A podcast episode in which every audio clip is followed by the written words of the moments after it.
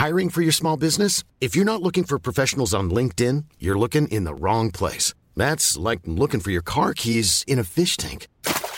LinkedIn helps you hire professionals you can't find anywhere else, even those who aren't actively searching for a new job but might be open to the perfect role. In a given month, over 70% of LinkedIn users don't even visit other leading job sites. So start looking in the right place. With LinkedIn, you can hire professionals like a professional. Post your free job on linkedin.com slash people today.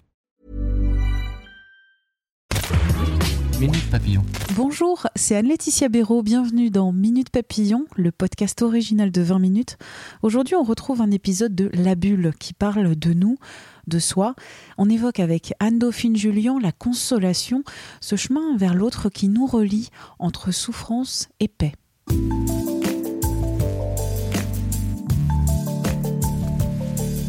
Pour être consolé, j'ai besoin de cet autre qui n'a pas peur de ma souffrance. La consolation, ce sera peut-être un geste, une parole, un regard, une présence. Cela ne va pas éteindre ma souffrance, mais peut-être, peut-être que pendant un moment, il y aura un soulagement, une paix fragile. Consoler et être consolé, c'est l'une des plus belles intentions de notre humanité, nous dit Anne-Dauphine Julien. Autrice, réalisatrice, mère de quatre enfants, ses deux petites filles sont décédées d'une maladie orpheline. De cette insondable souffrance, elle en a tiré plusieurs témoignages, dont le récent Consolation aux éditions Les Arènes. Anne-Dauphine Julien est l'invitée de cet épisode. Première question. Face à la souffrance de l'autre, frappé par une épreuve de la vie, par l'isolement, c'est le malaise. On a un mouvement de recul. Qu'est-ce que je vais dire? Qu'est-ce que je vais faire? Est-ce que c'est humain d'avoir peur de la souffrance de l'autre? Oui, c'est totalement humain et heureusement d'ailleurs qu'on est mal à l'aise face à la souffrance de l'autre. Heureusement que c'est pas quelque chose de banal qu'on voit passer comme ça et qu'on accueille avec des mots déjà trouvés, une attitude toute faite. Je trouve ça très bien que ça nous mette mal à l'aise cette souffrance. Elle nous met mal à l'aise parce que elle nous oblige à voir la peine de l'autre, à la considérer. On peut souffrir aussi de voir celui qu'on approche souffrir. En général, on s'approche de gens qu'on aime et qui sont dans la peine. Ça nous fait souffrir également. Donc c'est tout à fait normal. Il ne faut pas s'en culpabiliser personne ou rares sont les personnes qui savent quoi dire, quoi faire parfaitement, qui se positionnent exactement comme il faut. En général, on bafouille, on regarde ses pieds, euh, on cherche les mots, euh, on cherche le geste. mais tout part d'une intention, en fait. Je crois que la consolation, c'est une intention. Et finalement, c'est beaucoup plus simple que ça n'y paraît. On imagine toujours qu'il faut trouver une formule incroyable. C'est vrai, on se dit, euh, quel mot pourrait la consoler ou le consoler en deux minutes? Et on voudrait peut-être même s'en débarrasser aussi facilement que ça. Non, il n'y a pas de formule toute faite. C'est à soi de trouver les mots à chaque fois et l'attitude pour euh, rentrer dans la périphérie de la douleur de l'autre et, le consoler. Alors, c'est quoi la consolation vraiment? La consolation, euh, j'ai trouvé. Alors, c'est pas une définition, c'est. Je me suis replongée dans l'étymologie du mot qui veut dire rendre entier. Je trouve ça absolument magnifique et je pense qu'on ne peut pas mieux décrire, c'est pas définir, c'est décrire la consolation celui qui souffre, quelle que soit l'origine de sa souffrance. On parle du deuil, mais il n'y a pas que le deuil qui, marque les grandes épreuves de la vie. Euh, celui qui souffre se sent brisé. Hein. On dit souvent qu'on a le cœur brisé. On, se le sent euh, moralement et physiquement aussi. On se sent cassé.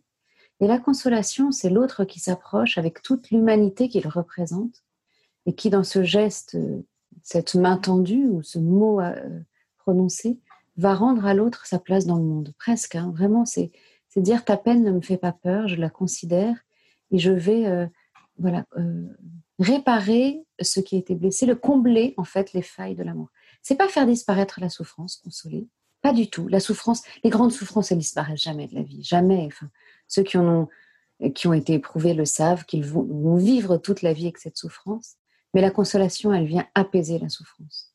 Elle vient dire tu peux souffrir et être en paix en même temps. Vous dites aussi que la consolation, c'est la rencontre entre deux cœurs. Ça veut dire quoi ça? Ben, C'est vraiment ça, c'est deux cœurs, c'est deux humanités, c'est deux personnes. Et le cœur, c'est là où, on résonne d'abord la vie de chacun et les sentiments que l'on a. C'est la rencontre la plus intime que l'on puisse faire sans qu'il y ait des gestes de, l'ordre de l'intimité qui soient posés. Moi, j'ai vécu une expérience absolument incroyable et, et d'une grande simplicité quand ma deuxième fille a été hospitalisée en grande détresse respiratoire vitale même. Euh, au cœur d'une nuit, j'étais toute seule avec elle. Je me suis retrouvée dans un hôpital que je connaissais pas, en toute urgence, très inquiète.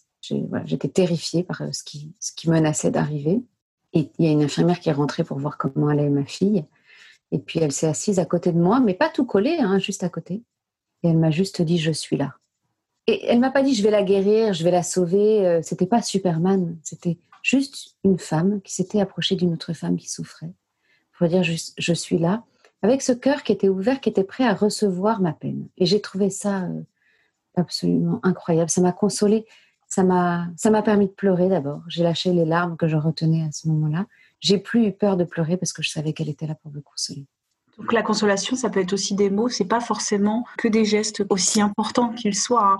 Non, la consolation, c'est un ensemble, c'est une relation qui s'épanouit à travers tous les sens euh, que l'homme possède. Et d'ailleurs, on appelle ces sens parce que est, quand on souffre, on a ces sens qui sont très aiguisés. On peut même avoir un sentiment que la densité de la peau change. C'est assez impressionnant d'ailleurs, ce que la souffrance peut faire rejaillir physiquement. Les mots sont alors importants, c'est important d'en prononcer, mais je, me méfie de ce mot d'important parce que euh, ça, peut, ça peut être compliqué à gérer. Quand on se dit quels mots, du coup, je vais devoir utiliser, s'ils sont si importants, faut-il toujours que j'utilise les bons? Si on s'approche en disant je ne sais pas quoi dire, moi, ça m'est arrivé plein de fois d'avoir des gens qui viennent me voir en me disant je ne sais pas quoi te dire. Ou, en quand je me suis approchée pour consoler aussi, parce que je console euh, autant que je suis consolée, euh, de dire ben non, mais je ne sais pas quoi dire. Mais c'est déjà beaucoup. C'est dire voilà, j'arrive avec tout ce que je suis, avec euh, ma peur, ma trouille au ventre, ma peine aussi, mais je suis là et, j'ai envie de te consoler par ces mots qui ne viennent pas, mais qui sont simples en général. Hein qui ne sont pas des, formules complètement alambiquées et qui sauvent parce qu'ils recréent le lien aussi. On est, on est des êtres de communication et dans les mots, il y a cette communication qui se rétablit. Et il y a aussi, quand on parle, l'autorisation donnée à l'autre de dire sa peine. La personne qui va consoler, explicitement ou non, c'est de dire de quoi as-tu besoin? Oui, c'est euh, en fait c'est un peu ça quand on s'approche, hein, puisqu'on s'approche attentif à, à, la souffrance de l'autre, on s'approche pour s'ajuster à l'autre quand on s'approche pour consoler. C'est ça, c'est dire l'autre de quoi, de quoi as-tu besoin? Qu'est-ce que je peux faire pour toi? Voilà, qu'est-ce que je peux faire pour toi? C'est une question qu'on pose de façon anodine euh, régulièrement, mais là, ça prend une toute autre dimension. Il y a parfois un sentiment un peu de tabou à interroger ce besoin au moment où l'autre souffre. On se sent aussi, celui qui console peut se sentir impuissant à satisfaire un besoin qui peut paraître euh, immense. Je sais que moi, après la mort de mes filles, elles sont mortes toutes les deux euh, à 10 ans d'écart, mais les deux fois, ça m'a fait ça quand on me disait euh, de quoi as-tu besoin ou qu'est-ce que je peux faire pour toi, j'avais envie de crier, euh, me rendre mes filles, quoi. Mm. C'est la seule chose dont j'ai besoin à cet instant, c'est d'elles, en fait, c'est de les avoir vivantes, vibrantes dans mes bras. Euh. évidemment, et ça, pour celui qui console, c'est terrible parce qu'il ne peut pas faire ça. Mais il peut toujours être là et, et, il sera là aussi pour interroger le besoin plus tard, quand cette avidité de la vie sera un peu calmée, quand cette, ce, ce vide colossal se sera un peu estompé pour interroger ses besoins et j'ai besoin, et moi ce dont j'ai besoin vraiment, c'est de l'autre en fait. Pour être consolé, ce dont j'ai besoin, c'est de l'autre qui s'approche et qui me dit, j'ai pas peur de sa souffrance. J'ai pas peur de ce que tu vis, j'ai pas peur de ce que tu es dans cet instant. Oui, tu es moche parce que tu pleures, parce que tu es détruite par cette souffrance. J'ai pas peur et même au contraire, je t'aime encore plus fort. Est-ce que le proche est la meilleure personne dans l'absolu ou pas pour consoler? Je sais pas s'il y a une personne euh, meilleure qu'une autre pour consoler. Est-ce qu'il y a une personne toute dessinée pour consoler? C'est vrai qu'on se tourne plus facilement vers les proches, et parce qu'il parce qu'il y a déjà un sentiment qui nous lie euh, de l'amour euh, filial, euh, l'amour entre, entre deux êtres qui unissent leur vie, l'amour d'enfant, l'amour d'amis, enfin, ou l'amitié. Il y a ce lien qui est déjà là, qui est créé et qui est propice évidemment à la consolation. Mais c'est sûr que si euh, ceux les plus proches sont aussi en général concernés par la peine qui nous affecte. Et donc ils arrivent aussi le cœur en vrac, ils arrivent avec leur peine qui parfois euh, verrouille la consolation, qui parfois l'empêche. Euh, moi, quand ma peine crie trop fort, je ne peux pas entendre celle de l'autre. J'y arrive pas. C'est pas que je veux pas, c'est que j'y arrive pas. La mienne gueule trop fort, quoi.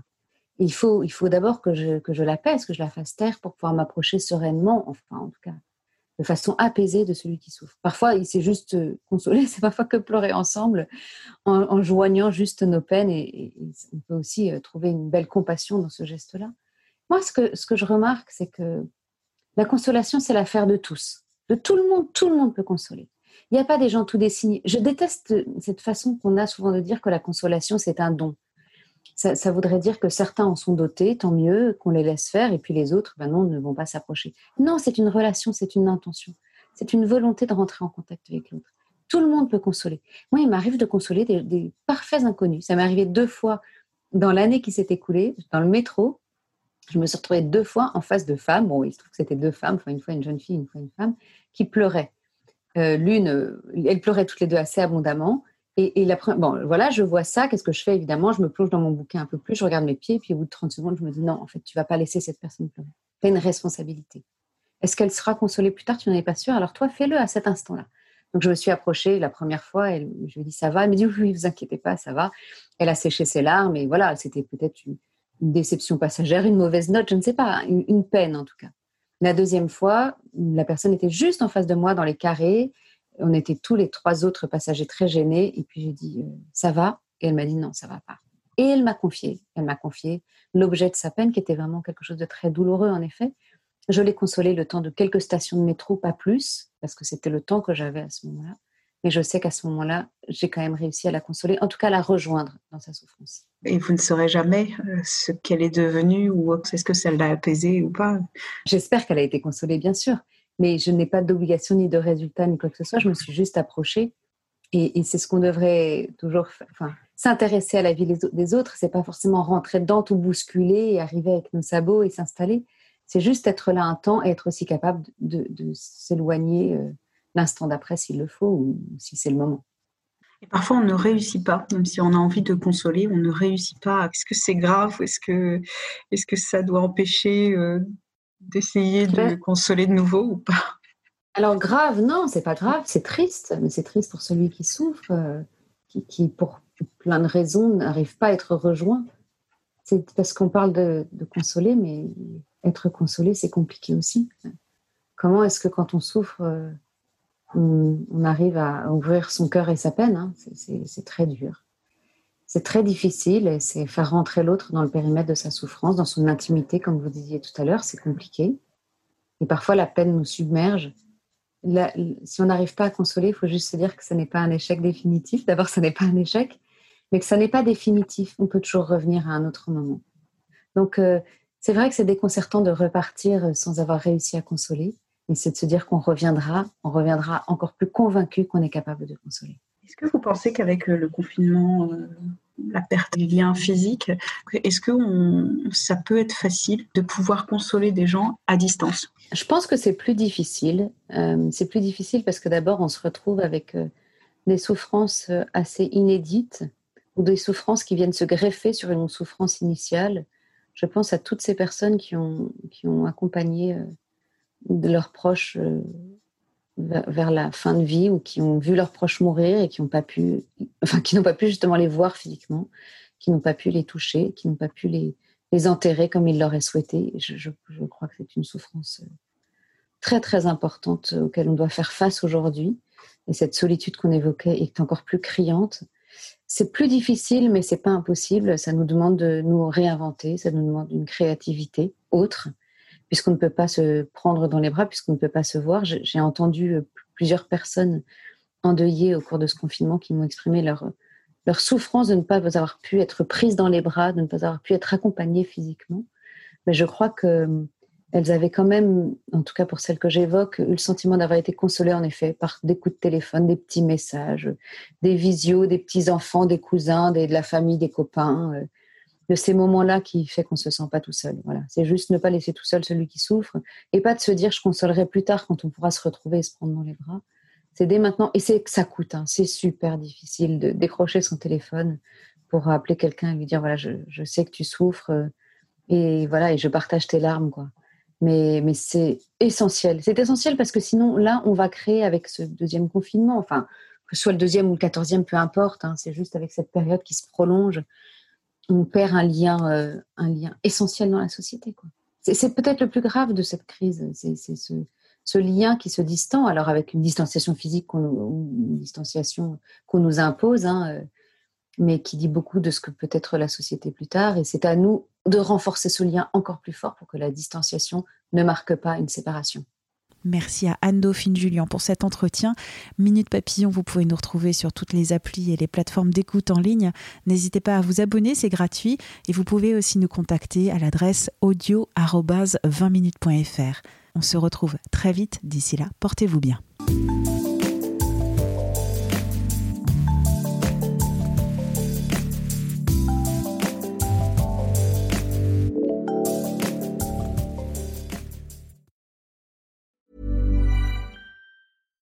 Deserves the best, and there's no better place to shop for Mother's Day than Whole Foods Market. They're your destination for unbeatable savings, from premium gifts to show-stopping flowers and irresistible desserts. Start by saving 33% with Prime on all body care and candles. Then get a 15-stem bunch of tulips for just $9.99 each with Prime. Round out Mom's menu with festive rosé, irresistible berry chantilly cake, and more special treats. Come celebrate Mother's Day at Whole Foods Market. When you make decisions for your company, you look for the no-brainers. And if you have a lot of mailing to do, stamps.com is the ultimate no-brainer. It streamlines your processes to make your business more efficient, which makes you less busy. Mail checks, invoices, legal documents, and everything you need to keep your business running with stamps.com. Seamlessly connect with every major marketplace and shopping cart. Schedule package pickups and see your cheapest and fastest shipping options from different carriers. With rates up to 89% off USPS and UPS rates. And with the Stamps.com mobile app, you can take care of mailing and shipping wherever you are. Make the same no-brainer decision as over 1 million other businesses with Stamps.com. Sign up with Code PROGRAM for a four-week trial, plus free postage and a free digital scale. No long-term commitments or contracts. That's stamps.com. Code Program. On ne va pas se quitter comme ça. Vous avez aimé cet épisode? Sportif, généraliste, sexo ou scientifique, varié mais toujours bien informé. Découvrez les autres podcasts de la rédaction 20 minutes sur votre application d'écoute préférée ou directement sur podcast au pluriel.20minutes.fr. Et merci de nous avoir écoutés.